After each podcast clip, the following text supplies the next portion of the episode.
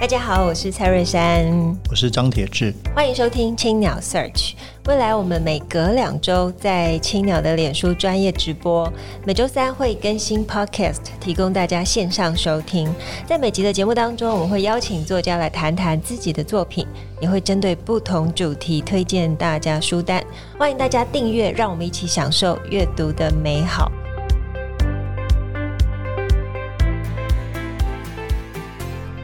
欢迎收听我们节目第二十集的青鸟 Search。我们邀请到我们资深的影评人蓝祖蔚老师。谢谢，谢谢珊珊，谢谢铁志。我现在介绍一下蓝老师。蓝老师投入电影的领域工作已经将近四十年了。一开始是从电影记者开始，然后见证了台湾新电影的中心跟转型，也是台湾第一个五年内跑遍国际影展现场的记者。然后今年五月份新成立的国家电影视听中心担任董事长，非常恭喜祖蔚老师，谢谢谢谢。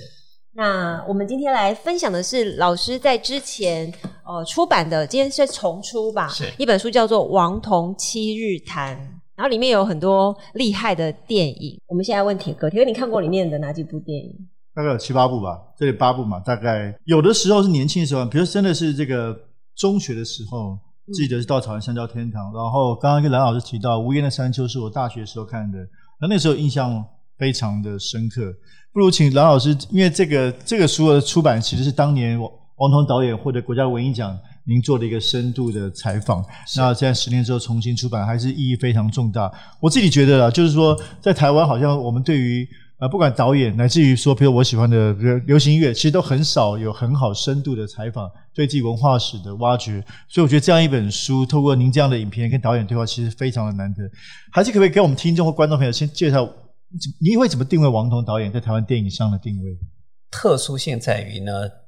长期从事美术设计，他有很多时候是属于在视觉上、在意象上面去经营的一个创作者。但是呢，后来。他其实除了视觉上，他回到故事的本身，回到在声音的拿捏跟处理上，他其实有很多很多不同的啊观点跟视野呈现。所以呢，你看见其实就是一个很懂得用画面，很懂得用另类的方式来说故事的一位创作者。而我认识他，其实最主要是因为永远是感觉到他一个很温厚、很宽厚的一个存在。我还记得自己一九八四年刚开始当啊电影记者的时候，第一次到中影文化城去参观拍戏的时候。现场就是王童导演的《策马入林》的现场，嗯、所以呢，就会第一次看见哇，拍的这出戏，整个摄影棚里面全部是那个古庙的一个场景，你可以看见他刻意重现的六朝的风景，是。里面的景片，那边的大湖，甚至里面有各种不同的景观拍摄的时候，到第二年终于能够看见这部作品完成的时候，再看见他是用怎么样的视觉，用什么样的影像。把大家所雕塑的那个场景具体而为，成为一个呢非常紧凑动人的戏剧故事的时候，从现场的景象到后来的影像的构成，大概就可以了解他了解到他是怎么样从实景到一个梦想的一个世界中，再回到个戏剧人生里面的一个关照。你会觉得他，在我来讲，他就是一个很会说故事的一位创作者，而这个说的故事其实又不是那种。大鱼大肉似的，好像是洒满了各种鲜血或各种啊、呃、烟花四四射的那种创作方式。他的创作其实很多时候像清粥小菜，嗯，轻轻的、淡淡的，可是有很深的余韵，可以让你慢慢的咀嚼。这里面呢，在八零年代的电影中，其实他一方面是开启了台湾新电影的一个先河，就是呢，其实在他是第一个改编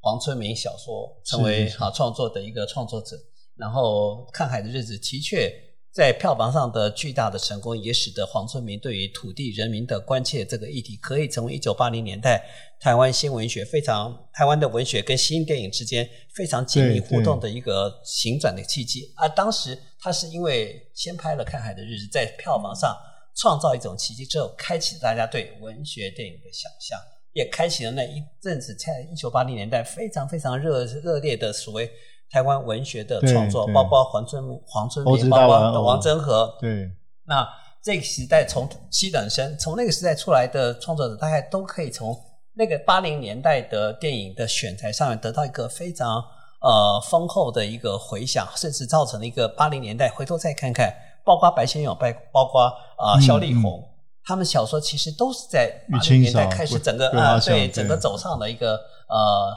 影像跟文学交交汇的一个时期，所以做一个开路先锋了。我倒觉得王彤，因为在那之前，你看到其实就是两个小说家，一个叫琼瑶，一个叫古龙。啊、那那完全不同的不同的选材方向，嗯、但是王彤的这个看海这跟黄春明握手之后，就另外进入到一个所我们真正认可的，嗯，比较严肃文学的一个创作本身，那成为一个多媒体的一个呈现方式之后，它所开启的另另外一个巨大的空间。哇，您这个定位真的太重要了。之前大家的确可能，我觉得好像。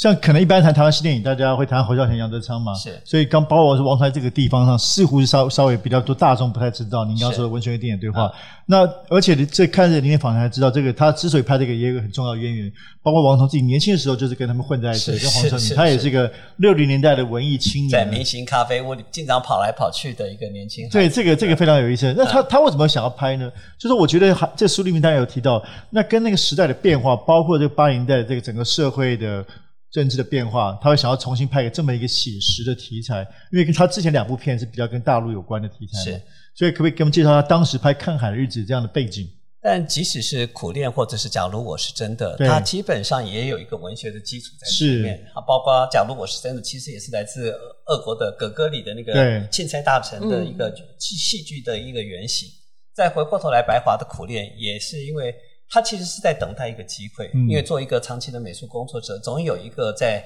市场走到一定的山穷水尽的时候，是否可以开启一个柳暗花明的一个新转机？我想他的所有的题材上的选择，大概都有这个时代背景的一个元素。那那个时代，大概琼瑶已经到了一个大家已经找不到一个新观点，重新去体会它，去感受它的一个空间。所以回过头来，我们寻找一个新的可能性。那时候台湾电影大概有两个选择。一个是社会写实片，嗯，啊，就充满了暴力，充满了血腥跟错误的，对，那那错误的第一步啊，什么这一类的啊，感觉上，呃，上海社会档案那一系列都大概是那个年代非常重要的一个，就是可以在市场上创造热潮的一个风气。但是王彤其实比较从文学面去切入，说是另外是大概就走一条大家比较少走的路。那对于一个希望期待自己能够做导演的创作者而言，这些文学题材的选择。在他来讲，因为他童年时期有过这样的一个触碰，所以呢，他就能够把这些东西驾轻就熟，融合这位从自己重新处理的。而且我觉得他大概对于小人物的观察点是有非常独到的温厚的一面。所以呢，即使对于人间的悲苦，他其实总是习惯用笑中带泪或泪中带笑的方式来处理它。所以呢，你看见他的关怀的小人物、弱势的那些民众的时候，你会觉得。他其实没有太洒狗血的一个处理，但是所有的细节都好像是从我们身旁走过的人，你会错错失他的故事，但是王彤没有，对对，他把你拉回来，嗯，他请你听听看，这个貌不惊人的，或者是已经发疯的，其实背后有很多很多心酸的往事，只是他在处理的时候又有很多蛮动人的戏剧手法来做呈现，你会觉得他其实。呃，一方面他把他的美术的一个不美术的一个训练，对，完全在他的作品中达到相当程度的发挥。但是又回到一个说故事本身的时候，你会非常欣赏也享受他用这种小故事说人生电影的一个细节。嗯，那我个人最喜欢就是《稻草人》这部电影。稻草人，对对，好，那个在战争时期，穷苦人家吃一顿饭都很少，都只能吃地瓜饭的时候。好不容易地主来了，地主来之后就是好不容易去买了一条鱼，啊，鱼到小朋友都没吃过，这一家有十几个小孩子，非常好奇的等在门口，看看店店主地主的这个这一家人在吃鱼肉的时候，是否只能够把第一面给吃掉就好了。嗯，啊，安慰他说别急别急，他们只会吃第一面，啊，反面他就不会再吃的。没想到吃没两下。嗯鱼就翻面了，所以在外面的小孩子就在那边哀嚎，这段我有看到，伤心难过，对，对他们很失望，他们想期待一些，也想吃一点点鱼肉，都没有那个福分。一开始你只会看见他们是遭遇到这个困难，遭遇到这个困境，但是最后他们扛着一个炸弹，这炸弹想要去捐献给日本那时候的国家，国家也不收，吓死了。所以呢，只好把这个炸弹丢到海里面去。没想到这个未爆弹最后竟然爆了，然后就鱼鱼海面上就有这么多的鱼，对，然后这鱼就可以带回家。原本连个鱼肉都吃不到的孩子，每个人一碗碗里面都是一团鱼，那里面就是这真的非常精彩的剧情，生命里面的无可奈何跟反讽。对，然后又透过这样子一个老天疼惜拱狼的那种心情，觉得这里面的转折的细节。是让人非常非常怎么会想出这样一个点子，又可以想出又把那个时代的荒谬性都做出这个最具体的呈现，连贫富的差距就是透过这个小小的吃食。我相信台湾电影，也许你也看过《饮食男女》，但《饮食男女》在食物上面并没有太多的琢磨，反而是王童透过这个小小的这一顿的鱼肉，我觉得把那个时代的基本精神，那个时代的小人物卑微的心声，都透过这个简短的鱼肉的翻面不翻面，或者最后大家都有一一条鱼可以吃的时候，那种对照，再看见他那时候把画面慢慢慢慢的拉开来，就是一个很。很小很小的一个农村里面，一个昏暗的灯光底下，一一排孩子就坐在门口，坐在那个板凳底下，每个人手上一个碗在吃着鱼，画面越拉越远，越拉越远，人生的小幸福、小确幸，在他们一辈子可能就就是一个简单的一顿饭，但是确实很难忘的一顿饭，而这一顿饭也是你看完这部电影的人。怎么样你都不会忘记。其实真的不会忘哎，因为呃，好，我我我其实没有把，我本来没有联想到是这部电影，因为因为我书其实看到前面啊。不过刚刚梁老师你提，我想到我的确小学有看到这部，小学的时候，那当时呢的确就觉得他应该不会翻面，然后翻过去的时候，我妈妈就跟我说：“看他们那么喜欢吃鱼，我们家里每天都有鱼。”你都不吃，对哦，那是我们家的写照，就是说他们小时候是非常觉得家里有鱼是一件呃，代表说今天有大餐是哦。那我们现在的小孩生在这个环境里面，你餐餐有鱼，你却不珍惜，那做一个对，对，做一个很大的对比。然后我也从这部片学会，哦、呃，当时告诉我自己说，我一定要学会。分鱼，嗯，就是我分鱼的方式，就是我不用翻过去，我就可以直接把它解构。好，我只是那个，这这也是我当时看这部电影的的那个心得，这印象真的很深呢。是。对，这里，然后从稻草人又开始他的所谓的台湾三部曲：稻草人、香蕉天堂、无言的山丘。那从日本时代到战后的的眷村，那当然您书里面有提到哦，其实看了您书来才知道，是是最早他想拍的是无言的山丘嘛？是。那他这个三部曲是本来就有的构思吗？还是一步一步慢慢发展出来的？我相信他是慢慢发展出来的，嗯、因为他常常在他常常在讲无言山丘的时候，就是走戏走路某一某一场戏在拍线走一半的时候，突然看见一个地理位置，嗯，就觉得哎，这个景。对他讲本身就有故事性，那就愿意来回头再来看一看他所熟悉的或者是陌生的。我想他很重要的是，其实他的电影中，从早期的好这三台湾三部曲的时候，你可以看见从大正时期，我觉得《无言的山丘》最早是大正时期那段时期的台湾故事，其实很少人去碰触。那魏德圣的有试图重现大正时期的台湾风情，那但是在他二十年之前，在他拍。赛德克巴莱，或者是哈更早的呃《卡诺》这个电影的时候，大概王彤是早早就把那段被台湾人很少去碰触的那段台湾史，透过他的画面开始来呈现。所以呢，《无言山丘》是如此。再后来，再变成昭和时期的稻草人，再回到民国呃，在民国四十年前后的那个呃香蕉天堂的故事的时候，其实就是他对于台湾的这一段历史是。简单来讲，是他重新回头，因为他是在一九四九年以后才从中国来到台湾，所以回头再看看在他之前所应该认识但是却很陌生的台湾故事、台湾人士，我觉得作为一个生长在台湾的这样子一个创作者，他是很深情的回头再看看应该认识却很陌生的台湾历史、台湾故事，这些故事其实的反映在这些人的身上。他确实是很努力的，在他的创作人生中来重建，呃，他所认知的台湾人的情貌，完成这样的一个我觉得很有意思的、深厚的人文的描述的特写。而且呢，最重要的是，在他的这些作品中，最重要的一个是语言上的障碍。没错，没错。那这也是时代的局限，这也是时代的困顿。但是呢，所有这些一个创作者的创意被完全捆绑住的时候，也是我最关切的题目。包括当初我们去看《看海的日子》的时候，完全无法相信也接受这个电影中的角色。为什么每个人都应该讲标准国语？对，嗯，你进女户的，或者是打鱼的，或者是那些中中人，你基本上会觉得他就应该在那个环境底下是讲标准。但是他被迫要讲国语，或者是稻草人，即使是日本的官员，或者是那些警察，或者是种田的农夫们，嗯、也都是在讲国语，即使讲是不太标准的台湾国语。嗯你会觉得从他的这些就是我很关切他的问题，我也希望他能够告诉我，因为他的被迫语言上的不够写实，基本上就是反映那个年代的国语政策的现实，是是是，那个环境上的压迫，那个环境上你就是没有办法如你所愿的非常写实的，能够用台语来做呈现。嗯，这个这个语言上的松动是其实是慢慢慢慢的开始的，就是你台湾很重要的《苹果的滋味》黄春明的电影里面，嗯、你会发觉，即使是江霞、卓胜利这些角色演起这些小人物的故事的时候，其实很少很少能够在他们的日常语言中用到他们熟悉的日台语。那日本时期也不能够讲日语或者是讲台语的时候，你会觉得。其实，在语言的捆绑，这些是我很好奇，逼的就我就请导环童导演讲出为什么顾小芬在《看海》里面不能讲台语，或者是哈他的妓女部的那些保姆们为什么都一定是讲讲国语来做方式？那从他的回应里面，其实就把那个年代的困境，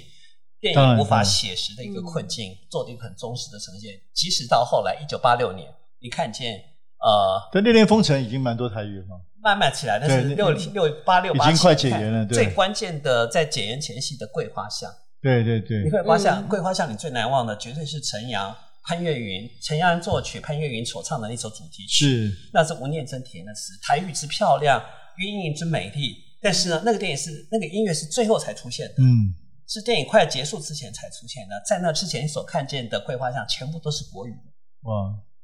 那你会觉得，当然，当然，歌曲的荒，歌曲跟歌里面的荒谬性。但是后来我问到的陈国阔导演，他也跟我说，国语版他是完全无法接受，因为所有的思想、所有的语言都现在用台语来进行，而且他也真的完成了一个台语版。嗯，只是当初只在一家戏院，在圆环旁边的大光明戏院，只有一家戏院演台语版，其他的全部是国语版。哇，啊。现在我很努力的，希望能够找到。对啊，我就想说，你们这个国家电影中心应该将来，我希望能够找到这个重新上映，对，有机会让大家看见。这太有意义了，哇，因为鸡皮疙瘩都起来了。陈坤厚跟我说，他跟我说，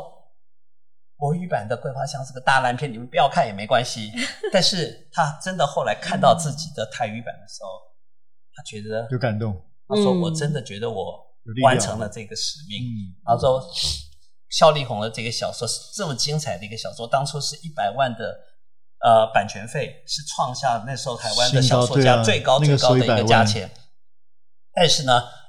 被被用国语呈现的时候，那个力量味道完全不见了。嗯，所以他只庆幸说自己曾经拍过，也完成过一个台语版的拷贝。所以呢，其实国语版上映的时候，陈坤厚是消失的。嗯，他不想再替这个影片做任何宣传，因为他是被迫在语言上遭到的强暴。被被被迫用国语版来做成，嗯，觉得没有办法能够很真忠实的呈现自己，在做一个在台湾土地出生的这样子一个妇女，替广她自己本身有过的感情上的波折或者时代的见证。那作为一个创作者，这么用心的希望能够重现那个时代风情的时候，却毁在语言上面。在语言上的琢磨，在语言上的质问，是其实我在写这本书里面一直在反复，对对啊，希望进行的讨论的东西。因为也只有重新请创作者说出他在语言上面不能够写实呈现的那个困境，才能够让你更清楚知道为什么后来到了悲情城市，语言变得这么重要。对，因为那时候台湾刚光复的时候，里面来自四面八方的五湖四海的，来自中国大陆的，有讲日本话的，有讲厦门话的，讲上海话的。跟台湾话的混在一起，彼此听不懂。即使你听到政府的广播、陈仪的广播里面也是上浙江的官话，你也不晓得他在讲什么东西。那种语言上的阻隔、失落，是侯孝贤解释二二八事件的另外一个起因，就是一个文化语言，因为受到语言的隔着隔隔阂，所以才会出现一个哑巴叫做呃梁朝伟嘛，嗯、对不对？那梁朝伟的角色，当然因为他是广香港人，所以他不国语讲台语就就是会让你。失真，所以强迫变成一个哑巴。嗯、但是呢，他的哑巴也让你开始去思考，围绕在他环境四周的，不管是日本话、国语，或者是上海话、广东话、台湾话，各种不同语言所交错的那个语言上的失交的现象，导致一个二二八事件发生一个文化体系。那、嗯嗯、这部分只是一部分，但是光是特殊的声音设计跟运用的时候，就可以看见一个创作者的巧思。而我个人对于电影中的声音语言这部分比较关心一点，所以呢，书里面其实我就很高兴跟王彤导演谈了很多他这一方面，他在语言上被捆绑住的无可奈何，对、嗯、自己希望能够呈现的一个啊力量。首先这本书的可靠性，而且最重要的是，以前很多的电影的书写其实都是书写者自己的观点，呃，这本书里面当初是因为王童导演得到国家文艺奖，我希望他希望我来帮他写书，而且讲了一句话，我让我无无从抗拒。他这本书不是你来写，我就不出了。当他讲这个话的时候，你说我怎么承受他这样的期许？所以呢，我就，但是呢，我又觉得我不应该，嗯，做一个写作者。我希望王童导演的原汁原味，可以让大家看见。所以呢，我希望是透过访谈的方式，让导演的自己讲出他自己想真正的一些话。但是呢，作为一个创作者，作为一个书写者，我也请各位读者去看看，因为提的问题。也是我自己对他电影的研究，也是我自己对电影美学、自己对于整个时代文化的一个观察，包括是什么样的人会问他语言。我想觉得很少人去谈他语言上的问题，而我其实就是从呃看海的日子一路走下来，都对他电影中不无可奈何被剥夺了语言趣味的那样一个创作上的困境，我都做出，我都提出我的观点。所以问的是我的观点，回答的是他这一辈子的精华所在。这也是我我。在二零一零年出了《王童七日谈》，但是后来因为实在太忙，没有办法来替这本书做宣传的时候，时隔十年，嗯，看见王总导演从从学校退休之后，还是有好多的朋友告诉我来问我说，《王同七日谈》这部电影到底在这本书到底在哪里？为什么都买不到？我才惊觉当年其实我们对对这本书做了太少的推广，嗯，甚至出版社也只印了一本书。所以呢，后来我就去跟典藏。老板娘请哎，我说这本书是不是有机会可以重新出版？嗯，所以在时隔十年之后，我很愿意把它当成一个新书来看，因为我相信里面所传授的、所记载的有关王彤导演的生平都是这么的详细、这么的精彩、这么的完整，甚至他可以告诉你说，你最铁是最难忘的无言山丘底下，你一定很难忘记那满花的满满山满谷的油菜花田。是，那是真的还是假的？这是一个很大的一个考验，非常有意思，因为我们都期待它是真的。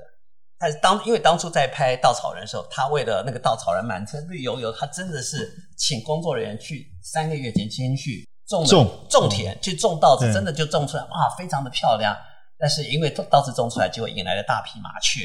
啊，导致当地的麻雀造成了鸟患。啊，但是后来的跟地方有一些争执，有一些恩怨所在。但是听他讲述这些故事的时候，再回头看看油菜花，根本种不出来，他完全是用美术的方式来重庆那个油菜花田，你其实很难分辨。嗯、但是那个年代的电影工作者，那群美术的执行者，其实就是非常神奇的，在这些细节上花了这么大的力气跟功夫，重现了这些场景，包括李行导演的《秋决》，嗯，一棵树。牢房里面的一棵树，春夏秋冬四季。陈慧华导演那天跟我讲，他是那部电影的摄影。他说呢，最难最难的是春天，那个蓓蕾要开开花呢，花芽要露出来。做美术的所有的工作人员都必须到山里面去找刚有刚花刚开芽的那些小蓓蕾、小芽，然后呢，一个一个把它接上去，接上去，贴在那个树上，才能够让摄影机有机会能够带到那个特写镜头。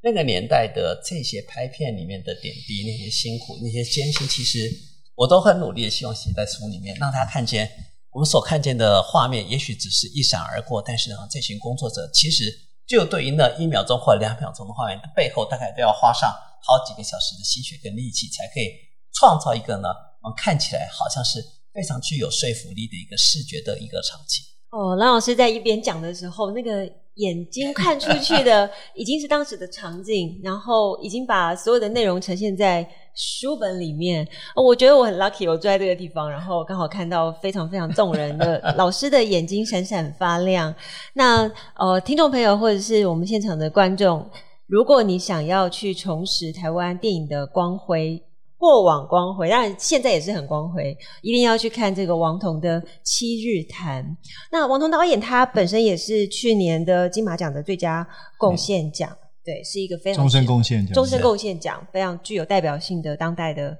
人物。好，那我们节目最后，我们还是要请我们蓝老师帮我们推荐一本书，就是除了自己出的这本书之外，你想推荐给我们听众跟读者什么书本？呃，我推荐的是刚刚读完的郭强生的小说《寻情者》。嗯，呃，简单来讲，他是从拉赫曼尼诺夫的《无言歌》开始。那我很喜欢任何一个，包括村上春树，即使在他的小说里面写到歌的时候，我都会立刻把音乐找过来，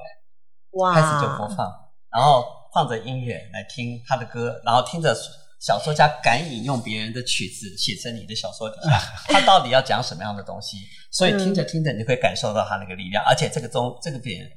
这本书最特别的地方是，他讲的是通常钢琴家跟钢琴之间的故事，但是中间还多了一个叫做调琴师。对，调琴师，调琴师如何调出标准的音律？这个所谓的标准其实是没有标准可言。而这个标准最重要的关键是，他要听懂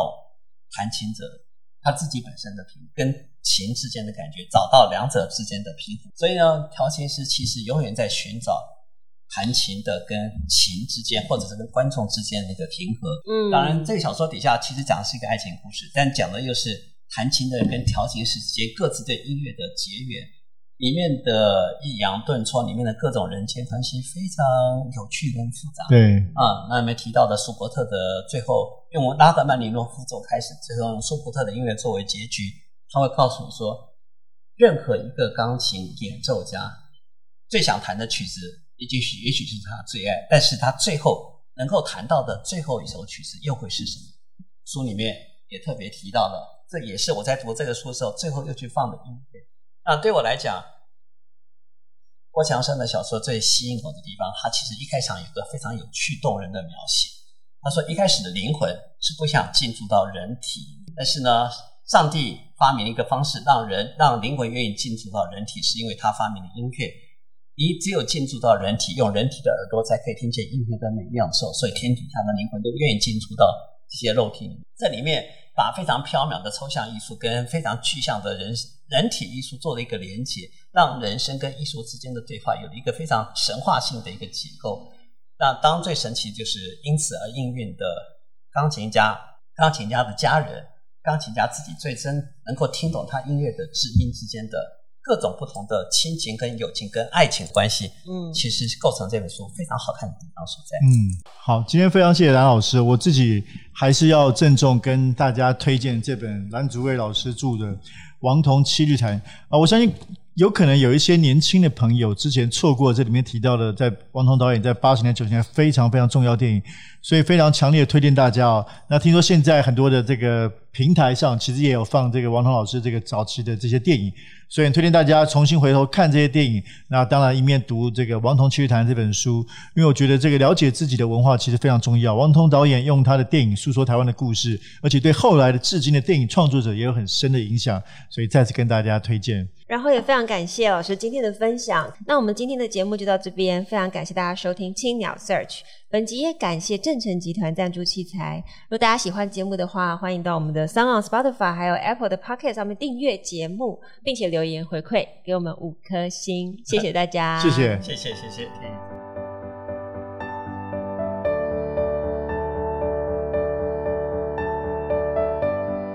青鸟为你朗读。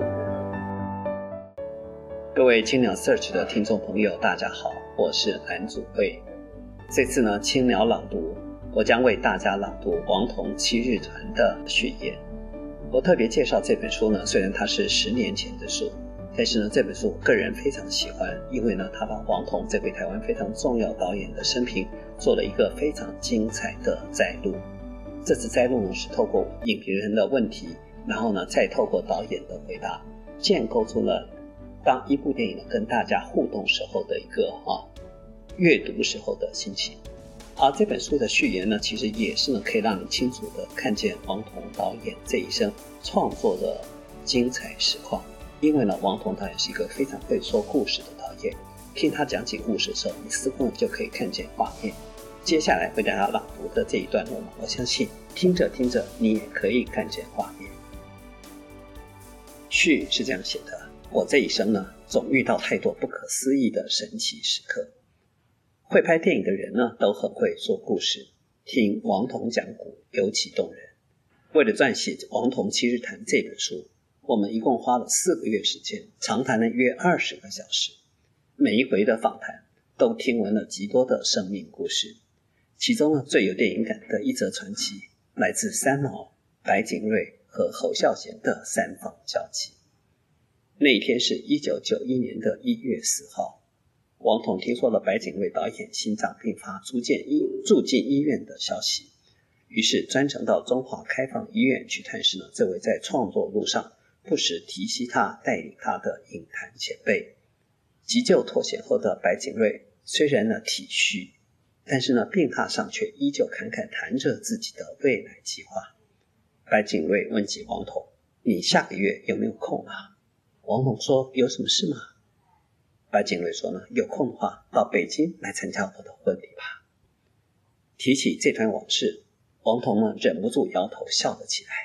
你不觉得很可笑吗？才刚从鬼门关走了回来，心脏病都这么严重，心里想的却是要迎娶她在拍摄《嫁到宫里的男人》时所认识的女明星张华，要娶她作为第三任妻子。就在这个时候呢，护士将病床的隔帘一拉，白导演的第二任妻子呢，就带着两个儿子也来病房探视他了。他的悄悄话，大家都听到了，大家也都在笑，难以想象的生命喜剧就这样子活生生的在眼前上演。告别了白景瑞，走出医院，天上下着大雨。王彤经过课中座的座茶馆，那是侯孝贤导演呢最常炮剧的一个工作场合，正好呢瞥见了侯孝贤导演正口沫横飞，对着朋友呢说起他的电影计划。他们是同一个时代的创作者，各有一片天，也相互激励，也相互竞争着。侯孝贤的创作梦想正在茶馆的一个角落飞翔，而王彤的《无言的山丘》也正蓄势待发。王彤导演呢，兴高采烈地跟我分享说呢，一个导演呢躺在床上，一个导演呢躺在病床上，净想着要结婚。另一个导演呢，则在茶馆里兴高采烈地说起自己的梦想。王彤呢，幽默地再补上一句：“还有一个导演呢，则在雨天中急着去拿车。”三个导演就这样子阴错阳差地连成一线。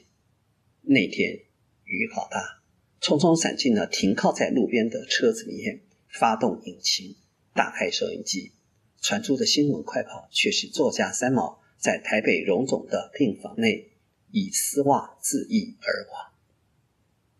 我呆住了，整个人呢就愣在车上，完全无法动弹。我所认识的三位朋友，就在那个特殊的时空里，以三种完全不同的姿态与能量，在我眼前呢上演着他们的故事。王彤想起呢难以想象的那一天，感慨良多。开车回家的路上，不知该哭还是笑。我这一生呢，遇到太多了不可思议的神奇时刻，类似这种笑中带泪、泪中带笑的生命滋味，不就是王彤导演他的电影中最大的特色吗？